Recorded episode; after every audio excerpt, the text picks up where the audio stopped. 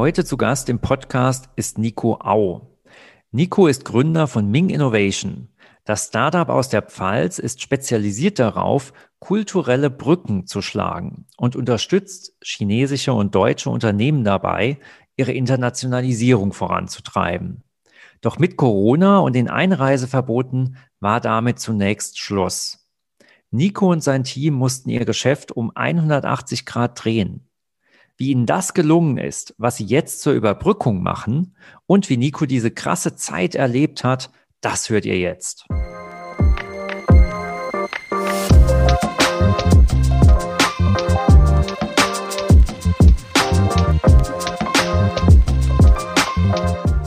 Hier ist Kaiserslautern, hier sind die Hidden Startups, die Techland-Eier. Und heute Abend freue ich mich, dass wir Nico Au zu Gast haben. Nico ist der Gründer und ähm, Geschäftsführer von Ming Innovation Future Tomorrow. Nico, guten Abend und schön, dass du da bist. Hallo Matthias, freut mich auch, hier sein zu dürfen. Und ich freue mich auf den Podcast und die äh, nächste Stunde mit dir. Ja, spitze. Und Nico, zu deiner Firma, zu Future Tomorrow, da kommen wir gleich noch. Da habe ich einige Fragen dazu. Aber bevor wir da hinkommen, ähm, würde ich gern noch mehr über dich erfahren und über deine Gründergeschichte. Wie war eigentlich dein Leben, bevor du gegründet hast? Was hast du gemacht? Äh, wie sah dein Leben aus? Erzähl uns doch mal ein bisschen was. Ja, ich hatte, wenn man so will, eine gewisse Vorphase zur eigentlichen Gründung. Und zwar habe ich im Rahmen meiner, meines Studiums äh, beschlossen, frühzeitig zu arbeiten. Habe in der Zeit äh, dann eine Projektleiterstellung bekommen innerhalb der Wirtschaftsförderung Kaiserslautern Stadt und Landkreis und ähm, habe dort mit dem Geschäftsführer, den Herrn äh, Dr. Stefan Weiler, gemeinsam ein Projekt initiiert.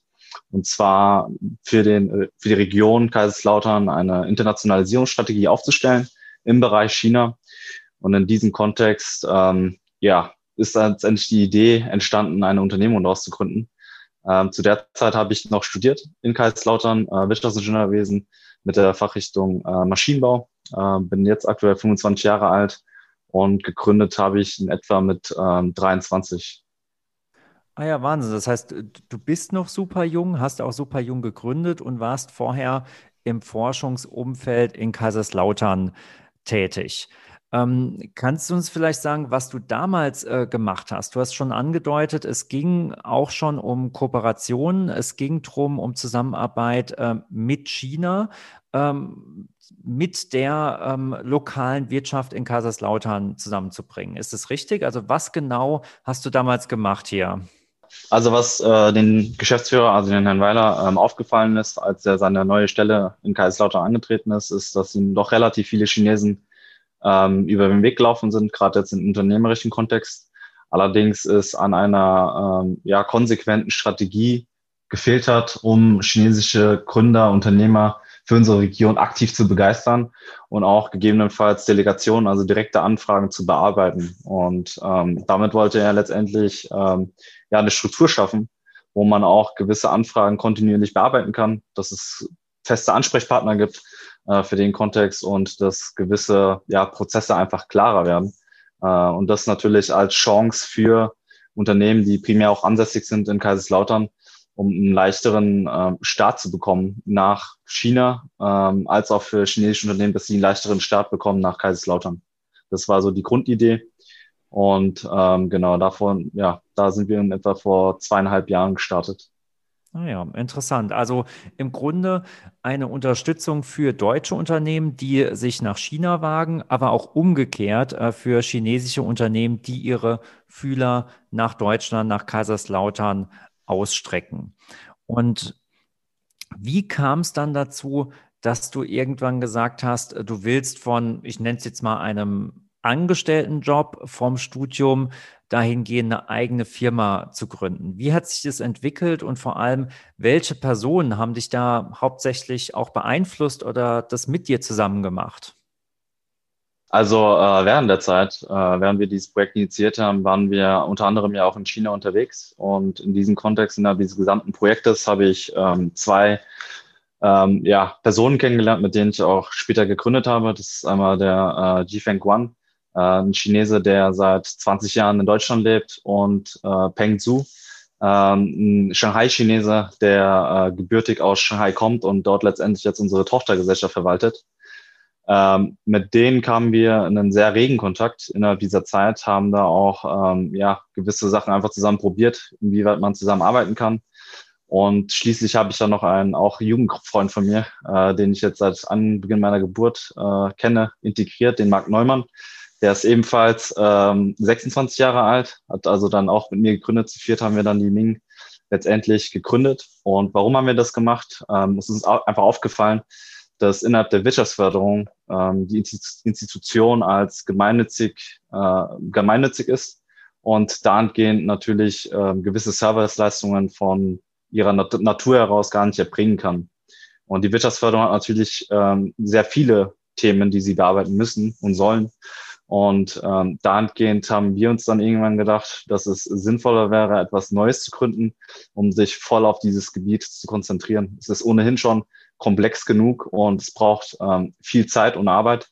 Und dahingehend haben wir auch Personen gebraucht, die ähm, voll involviert sind, sprich wirklich auch Gesellschafter sind und entsprechend jetzt dort äh, die Zeit aufwenden können, um ähm, ja, sich damit zu beschäftigen. Ähm, mhm. Herr Weil hat diese Idee sehr begrüßt und auch unterstützt von Anfang an und äh, fand es einfach ein großes Asset für die Region, dass es so eine ja, Startup-Unternehmen, wie auch immer, im Dienstleistungsbereich eben gibt und dass sich das so weit dann verstetigt hat, dass dieses Projekt dann letztendlich auch ein Stück weit die Gründung ähm, ja, mit initiiert hat. Mhm. Hat sich das für dich überhaupt wie eine große Veränderung angefühlt, als du gegründet hast? Oder äh, war das auch schon eine Art, dass du gemerkt hast, du musst jetzt schon von was Abschied nehmen, du musst jetzt ein größeres Risiko eingehen? Oder war das überhaupt nicht der Fall bei dir?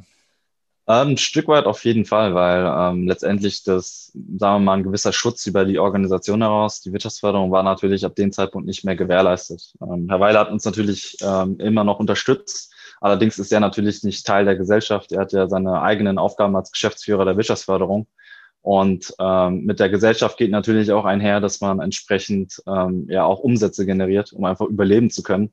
Und das war zu der Projektphase so noch nicht gegeben, da diese Projekte eben fehlbedarfsfinanziert sind. Sprich, äh, die Stadt und der Landkreis äh, finanzieren, geben Budget vor und ein kleines Budget ist dann halt auf mein Projekt abgefallen und dahingehend war ich dann mehr oder weniger finanziert und äh, in der Gründung natürlich sieht es natürlich anders aus. Wenn wir da nicht ähm, entsprechend auch Kunden generieren ähm, über unsere Gesellschaft selbst, dann sind wir natürlich auch nicht überlebensfähig. Und ich glaube, das war so mit die größte Umstellung, äh, an denen wir uns letztendlich alle ähm, ja, umorientieren mussten. Und das war, denke ich, mit einer der größten Hürden. Mhm. Am Anfang hattet ihr ein initiales Projekt, wenn ich das richtig von dir verstanden habe, womit dann eine Anschubfinanzierung im Grunde da war, äh, womit ihr euch erstmal finanzieren konntet, aber trotzdem musstet ihr dann schon relativ schnell neue Aufträge und Geschäft generieren. Habe ich das richtig verstanden? Nicht ganz, weil das Projekt von der Wirtschaftsförderung zwar unabhängig, ähm, sprich, äh, wir haben jetzt keinerlei ähm, Aufträge bekommen über die Wirtschaftsförderung selbst, sondern wir sind gestartet ganz normal mit unseren Gesellschafteranteilen, sprich jeder hat entsprechend zu seinen Anteilen ähm, Geld in die Gesellschaft reingepackt und wir haben auch eine Zeit lang gebraucht, bis wir uns über das erste Gehalt mhm. ähm, ausgezahlt haben. Mhm. Ähm, sprich, wir haben die, äh, ja, diese Anlaufphase letztendlich überbrückt, indem wir Einschnitte gemacht haben persönlich. Und äh, das war letztendlich der Enabler, um dann, ähm, ja, sagen wir mal, die Überlebensphase einfach zu strecken. Mhm. Okay, also doch äh, ein sehr hohes persönliches Invest. Ihr habt auf Dinge verzichtet, eigenes Geld reingesteckt um die erste Phase hinzubekommen. Das hört sich ehrlich gesagt doch relativ hart an. Ich meine, wenn ich an mein Studium zurückdenke, okay, da war ich es auch gewohnt, mit, mit sehr wenig Geld auszukommen. Aber du warst ja jetzt auch kein, ich nenne es mal komplett armer Student mehr. Du hattest ja auch schon Geld äh, verdient. Äh, wie war die Zeit für dich? War das unheimlich schlimm oder warst du eh so äh, intensiv in deiner Arbeit, dass du eh nichts anderes machen konntest? Also letztendlich, ähm, was uns alle zusammengehalten ist, ähm, hat, war letztendlich, dass wir daran geglaubt haben, dass das funktionieren kann. Und daher haben wir auch letztendlich die Kraft genommen, ähm, ja auch eine, wie soll ich sagen, diese Anlaufphase einfach zu durchzustehen. Ähm, zu der Zeit, gerade jetzt im ersten Gründerjahr, habe ich noch meinen Bachelor ähm, fertig gemacht. Das heißt, ähm, es war schon oh, recht arbeitsintensiv. Und ähm, dahingehend war aber der Wille immer da, ähm, dass wir daraus was Schönes machen wollen. Ähm, wir hatten ja von Grund auf ähm, einige Kontakte, die wir eben aus unseren Netzwerken äh, mobilisieren konnten und haben das dann stückweise dann letztendlich versucht, immer wieder zu monetarisieren. Und ähm, gerade weil das ein recht, sagen wir mal, großes Projekt ist, allein weil es international ist, äh, braucht es eben einfach diese Anlaufphase. Aber wir hatten immer das Ziel vor Augen, dass das funktionieren wird und das hat uns auf jeden Fall ja, geholfen, diese Strecken zu ja, durchzustehen. Es gab also eine Durststrecke, aber ihr hattet immer das Ziel vor Augen und das hat euch dann auch den, den nötigen Drive gegeben, äh, das dann durchzustehen. Ja, cool.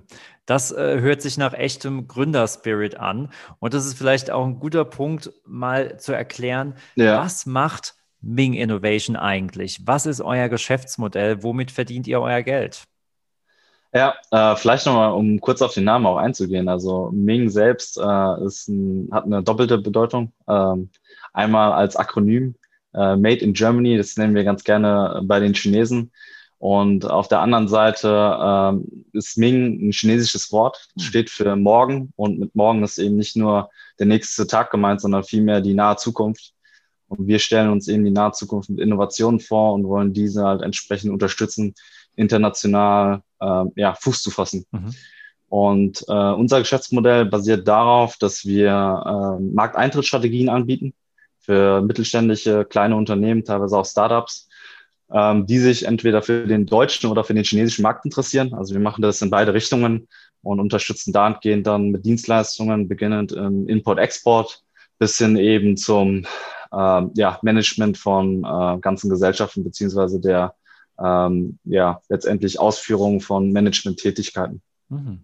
Das heißt, Ming Innovation baut Brücken zwischen ähm, der Wirtschaft in China und Deutschland und zeigt es, wie ich jetzt gelernt habe, auch schon im Namen Ming, der Made in Germany und ähm, die chinesische, einen chinesischen Begriff äh, vereint. Super clever. Genau, genau.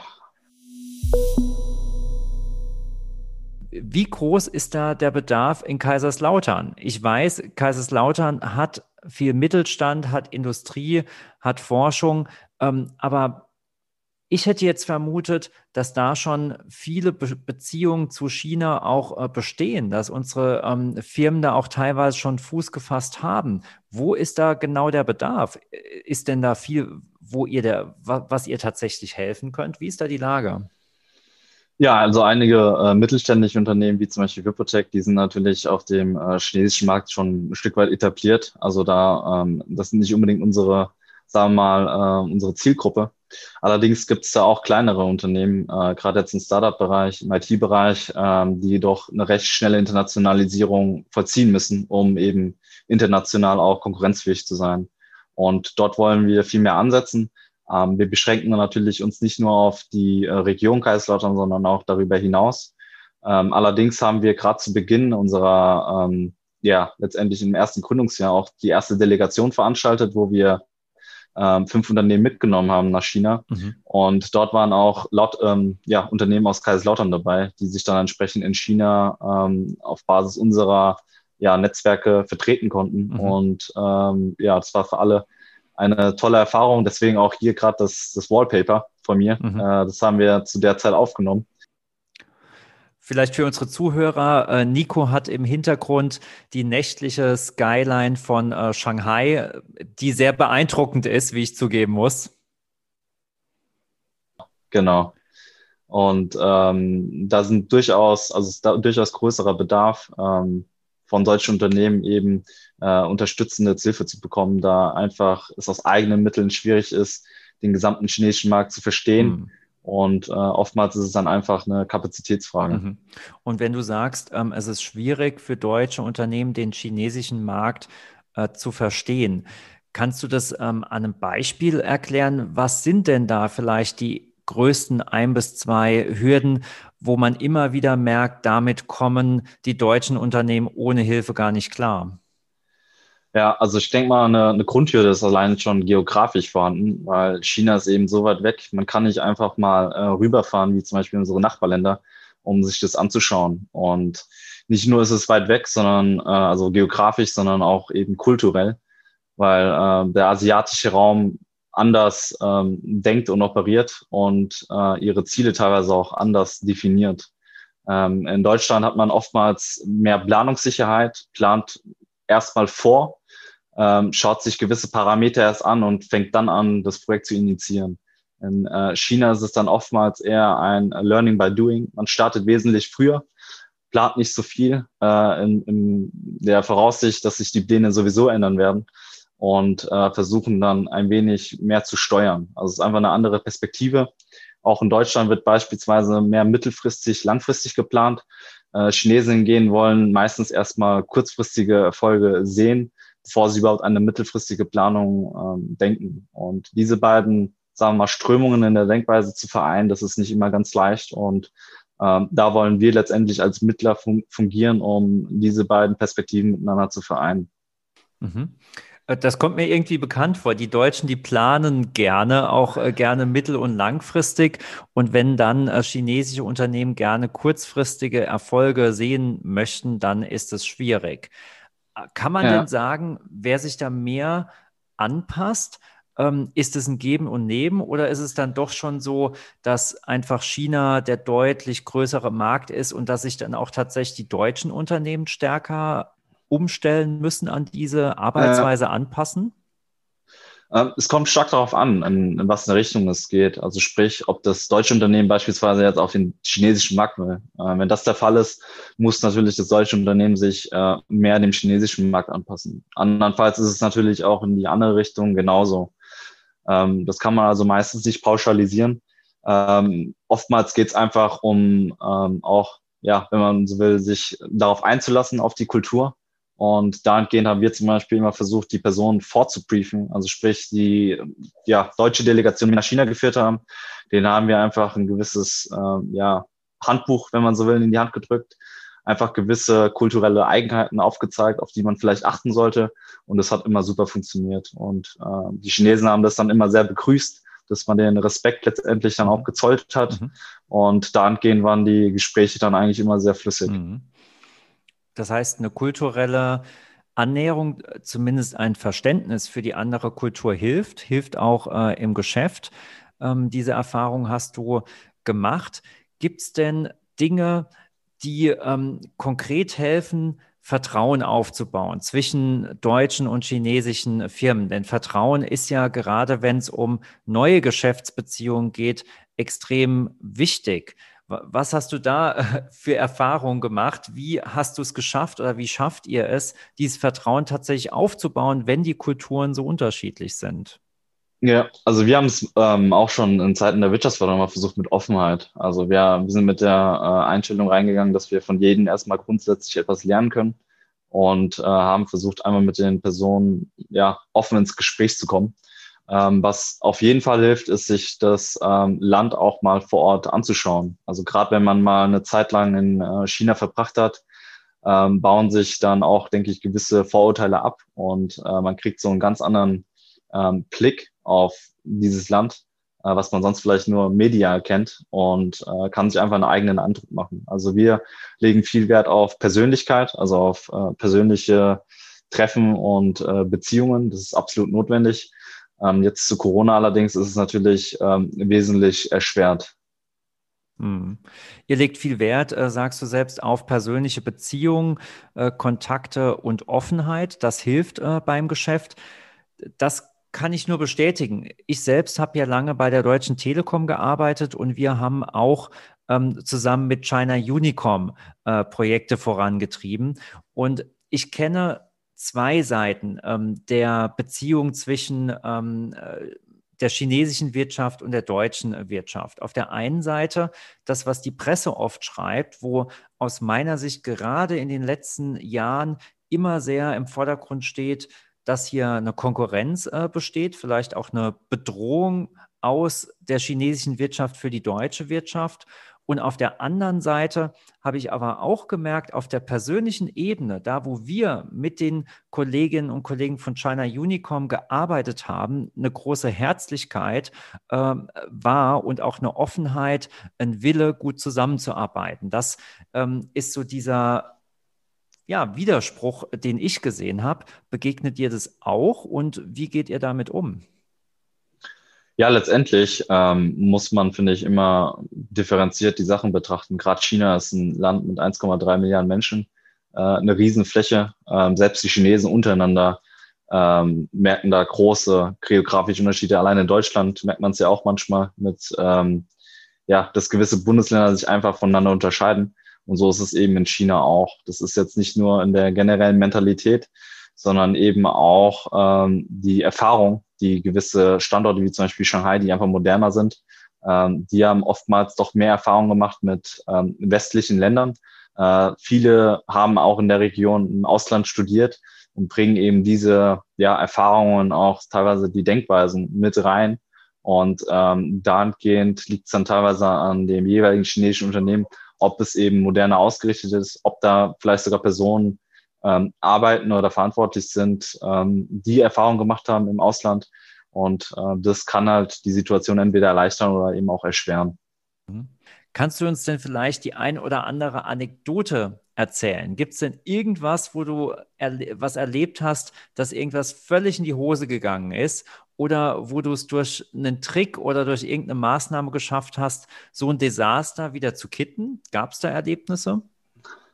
Ähm, ein richtiges Desaster würde ich es nicht nennen. Allerdings gibt es eine äh, nette Anekdote. Äh, und zwar hat uns eine Delegation aus einem Stadtbezirk von äh, Peking besucht.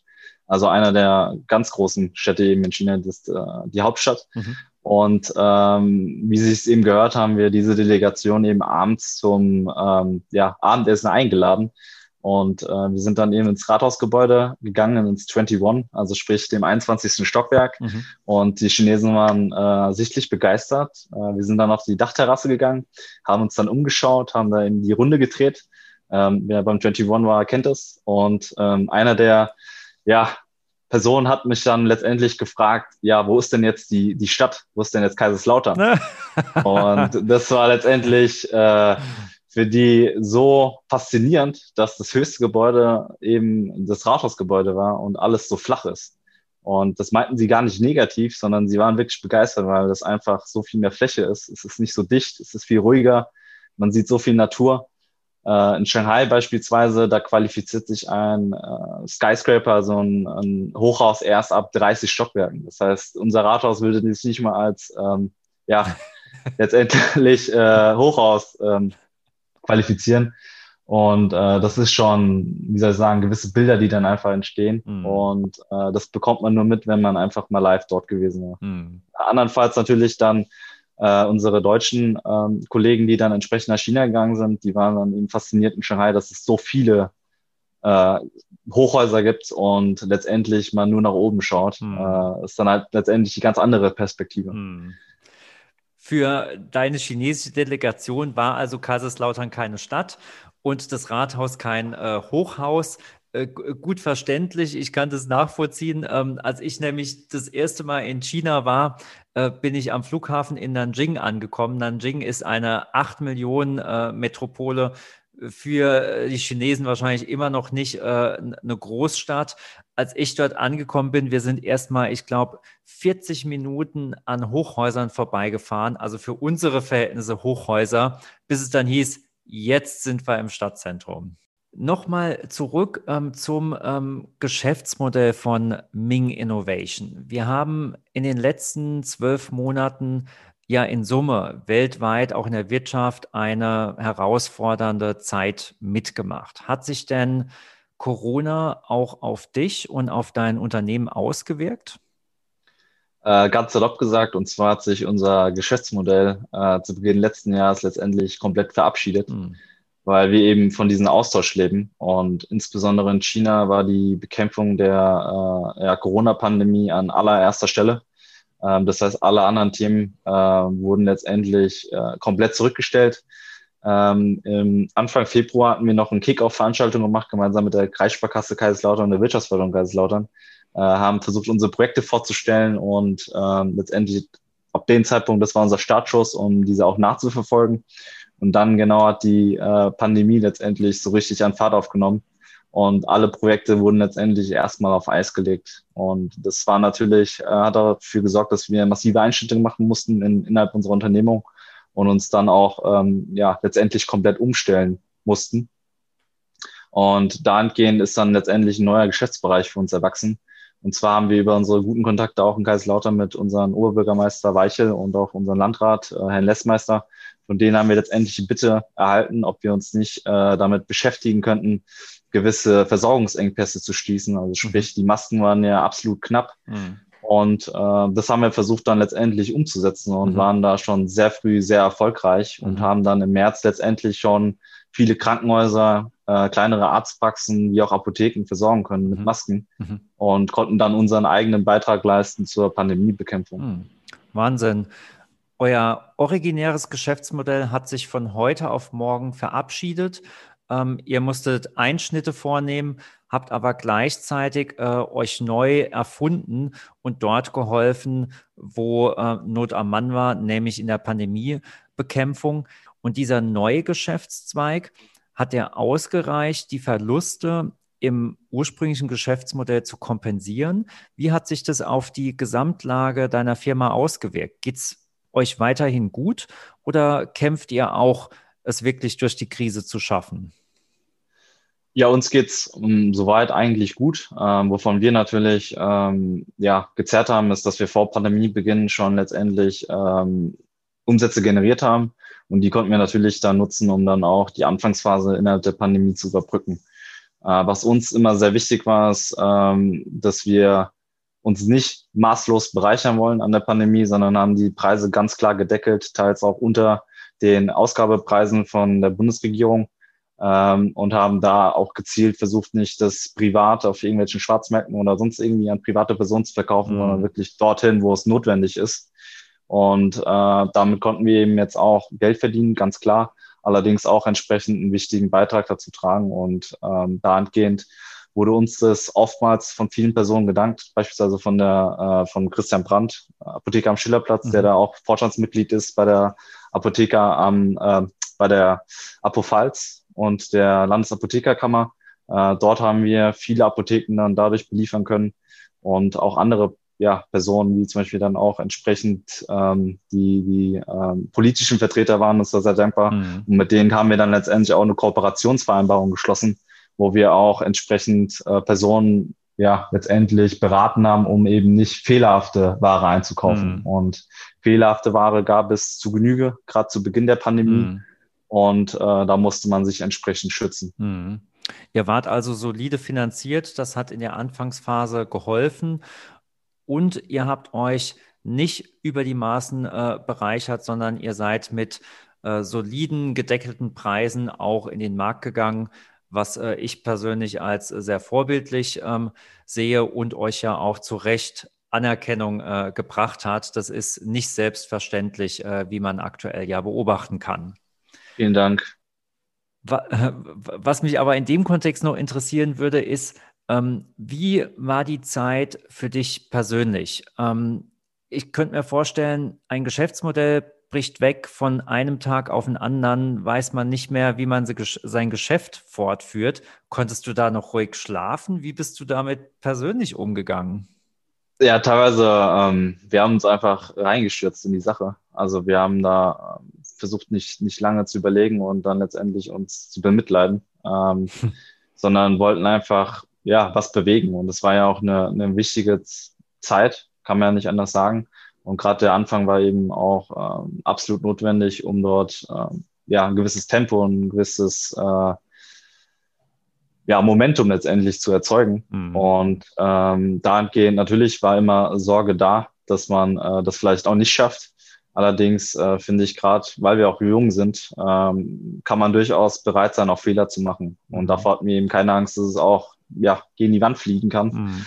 Sondern äh, wir haben immer noch dran geglaubt, dass wir das hinkriegen und haben dahingehend dann auch ähm, das Geld reinvestiert. äh, was wir eben verdient haben, mhm. um damit dann den ersten Massenimport auch zu stemmen. Mhm. Und äh, dahingehend war das natürlich auch ein hohes Risiko, ganz klar. Allerdings hat sich dieses Risiko dann auch letztendlich ausgezahlt. Mhm. Und ähm, das haben wir zusammen entschieden, dass wir ja letztendlich daran glauben, dass wir die Hausaufgaben richtig gemacht haben, dass wir uns richtig informiert haben mhm. und dass entsprechend dann der Import auch äh, funktioniert, wie auch dann entsprechend der Verkauf. Mhm. Das heißt, ihr habt ähm, auch direkt umgeschaltet, habt euch reingestürzt äh, und angepackt. Das klingt für mich immer noch relativ entspannt, muss ich sagen. Ähm, als ob äh, zumindest kein äh, großer Bruch da mittendrin war. Ähm, oder kommt es nur so rüber? Es kommt, glaube ich, jetzt erstmal nur so rüber im Nachgang. Natürlich war das eine sehr schnelllebige Zeit und ähm, teilweise hatten wir auch gar nicht den Luxus, groß nachzudenken. Also mhm. äh, ich glaube, für viele Unternehmen hat sich letztendlich alles ge gewandelt. Also die Spielregeln haben sich ja teilweise komplett verschoben. Globale Wirtschaftsketten sind auseinandergebrochen. Ähm, jeder musste sich ein Stück weit umstellen. Mhm. Und äh, gerade wir allerdings als kleines Unternehmen haben natürlich den Vorteil, dass wir keine gesetzten Strukturen haben. Hm. Das heißt, wir konnten uns dahingehend recht frei bewegen hm. Und ähm, haben halt versucht, das Beste daraus zu machen. Hm. Und ähm, ich glaube, das ist dann letztendlich auch, äh, was viele dann unter dem Gründerspirit zusammenfassen, einfach Einschnitte zu machen und dann versuchen, äh, mit ja, allen Mitteln an entsprechend die, die Ziele zu kommen, um das umzusetzen hm. und äh, entsprechend einfach weiterzumachen. Hm. Das Umgehen mit Einschnitten hast du angesprochen.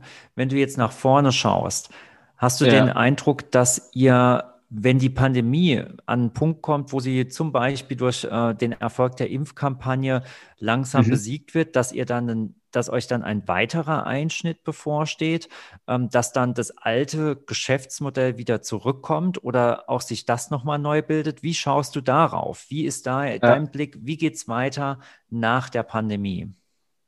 Also wir, um ehrlich zu sein, freuen uns wirklich darauf oder hoffen darauf, dass, dass bald die Pandemie letztendlich auch zu Ende geht. Ähm, wir wollen die Erfahrungen, die wir genutzt haben, letztendlich im eigenen Import und Export letztendlich auf andere Güter auch zu übertragen. Ähm, das ist teilweise durchaus leichter, weil die Verordnungen nicht so hoch sind für Güter, die nicht so sensibel sind. Äh, gleichzeitig kriegen wir auch wieder vermehrt Anfragen aus China äh, auf unsere eigentlichen Dienstleistungen, um entsprechend chinesische Unternehmen zu unterstützen, in, in Deutschland Fuß zu fassen. Mhm. Also wir haben das Gefühl, dass gerade in China äh, viele in den Startlöchern stehen und äh, letztendlich darauf warten, ähm, wieder voll durchzustarten in, in diesem Kontext. Auch deutsche Unternehmen, glaube ich, ähm, haben da große Chancen da jetzt über die Pandemie einfach Umsatzeinbüßen gekommen sind. Äh, Kunden sind teilweise einfach weggebrochen, weil sie teilweise auch insolvent gegangen sind. Und dahingehend muss sich jetzt jeder, glaube ich, ein Stück weit umstellen und auch ähm, ja, neue Kunden akquirieren. Und ich denke, das matcht sich doch sehr gut und äh, wir sind da recht zuversichtlich, dass das funktionieren wird. Mhm. Das heißt, du bist äh, sehr optimistisch, was äh, die, die Zukunft äh, angeht. Du siehst da viele Chancen und Potenziale. Ähm, das macht ja tatsächlich Mut. Ja. Bevor wir aber zum Ende ähm, des Podcasts äh, kommen, Nico, ähm, haben wir noch den Teil Deine 60. Und deine 60 ähm, bedeutet, dass wir dich gerne einladen möchten, unseren Hörern was mitzugeben. Das kann sein ein Appell an unsere, unsere Hörer. Es kann aber auch eine Vision sein von dir. Es kann eine Lebensweisheit äh, sein. Es geht darum, was ist dir wichtig? Was möchtest du unseren Hörern in 60 Sekunden mitgeben? Und daher Einladung an dich. Deine 60 laufen jetzt. Ja, vielen Dank. Ähm, vielleicht noch eine Sache, auf die ich gerne eingehen würde, wäre Startup Westpfalz.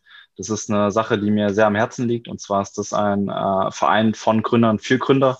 Ähm, wir haben mittlerweile den Vorstand übernommen, äh, Herr Dr. Weiler, äh, Christian Wolf, der Geschäftsführer von Baukobox, sowie ich. Äh, wir haben den Vorstand übernommen. Und dahingehend wollen wir eine neue Plattform erschaffen, wo sich ähm, Gründer zusammenschließen können, gerade in dieser Region. Und äh, wir wollen gemeinsam mit anderen Gründern letztendlich eine Community schaffen, wo wir uns gegenseitig unterstützen, ein geschütztes Umfeld letztendlich auch schaffen, wo es nicht darum geht, seinen ähm, ja, Mitstreitern etwas zu verkaufen, sondern einfach auf Augenhöhe sich gegenseitig zu unterstützen, um gewisse Phasen wie jetzt zum Beispiel die Pandemie ähm, ja, geschlossen letztendlich durchzubekommen und auch geschlossen gegen andere äh, Parteien wie zum Beispiel jetzt die Politik dort aufzutreten und auch gewisse ja, ein Sprachrohr zu schaffen, wo wir ähm, gebündelt letztendlich auch unsere Interessen vertreten können. Mhm. Und äh, dahingehend möchten wir jeden dazu einladen, ähm, der sich für Gründung interessiert oder selber schon gegründet hat, ähm, diesen Verein, Verein sich einzuschließen. Und mir ist auch immer persönlich wichtig, dass wir äh, bereit sind, gerade auch für junge Unternehmer, auch Fehler einzugehen, äh, eine gewisse Fehlerkultur zu schaffen und äh, sich nicht davon beirren zu lassen, dass vielleicht der erste oder zweite Versuch nicht klappt, sondern daran zu glauben, dass das funktionieren kann und man entsprechend die Energie reinsteckt, um das dann auch tatsächlich umzusetzen. Mhm. Ihr baut also eine Community auf, in der sich Startups, äh, junge Gründerinnen und Gründer unterstützen. Ähm, genau. Ist es denn was, was insbesondere in einer ländlichen Region wie der Westpfalz äh, wichtig ist? Hat es was damit zu tun? Ist es was, was gerade hier noch stärker gebraucht wird als vielleicht in einer Metropole wie äh, Berlin, wo es sowieso schon verschiedenste Ökosysteme und Communities äh, gibt? Oder was mhm. ist, sage ich mal, der Hauptimpuls, warum ihr sagt, das brauchen wir jetzt hier in der Region Westpfalz? Ähm, ich glaube, so, so eine Verein oder so eine Art Organisation, die so etwas vorantreibt, ist, glaube ich, in jedem Ort ähm, notwendig. Es geht einfach darum, ähm, die Kräfte zu bündeln. Also oftmals hatten wir auch den ähm, Eindruck, dass vieles nicht so transparent ist, wie man es eigentlich möchte und dass viele Gründer auch teilweise ähnliche Schwierigkeiten haben. Und dort voneinander profitieren zu können, gerade in der Anfangsphase, ähm, ich glaube, das ist viel wert und man entsperrt sich doch, ähm, ja, spart sich viel äh, Probleme ein, wenn man einfach frühzeitig schon reagiert und gewisse Problemstellungen schon im Vorfeld erkennt, beziehungsweise jemand einem sagt. Mhm. Voneinander lernen, sich gegenseitig helfen, finde ich eine klasse äh, Initiative. Und die Gelegenheit möchte ich nutzen, nochmal Dank zu sagen an äh, Nico Au. Super, dass du mitgemacht hast bei unserem Podcast, denn das war schon unsere heutige Folge mit Nico Au, Gründer und Geschäftsführer von Ming Innovation. Schön, dass du da warst, Nico. Vielen Dank, Matthias. Hat mich auch sehr gefreut, äh, an dem Podcast teilzunehmen. Das waren die Hidden Startups, die Techland-Eier. Mir hat Spaß gemacht. Aber wir wollen natürlich auch wissen, wie es euch gefallen hat. Sagt uns, was ihr auch in Zukunft hören wollt. Sagt uns aber auch, was wir weglassen oder ändern sollen. Euer Feedback ist hoch erwünscht. Per E-Mail an hiddenstartupspod at gmail.com, hiddenstartupspod zusammen at gmail.com oder per Twitter oder Insta an at hiddenstartupspod. Auch hier Hidden Startupspod zusammengeschrieben. Ich bin Matthias Mieves, euer Host. Zum Team gehören auch noch Max Gritz und Alexander Schöneseifen. Max kümmert sich bei uns um die perfekte Technik. Alex ist unser Chefredakteur und Ideengeber. Wir drei zusammen sind das Hidden Startups Team.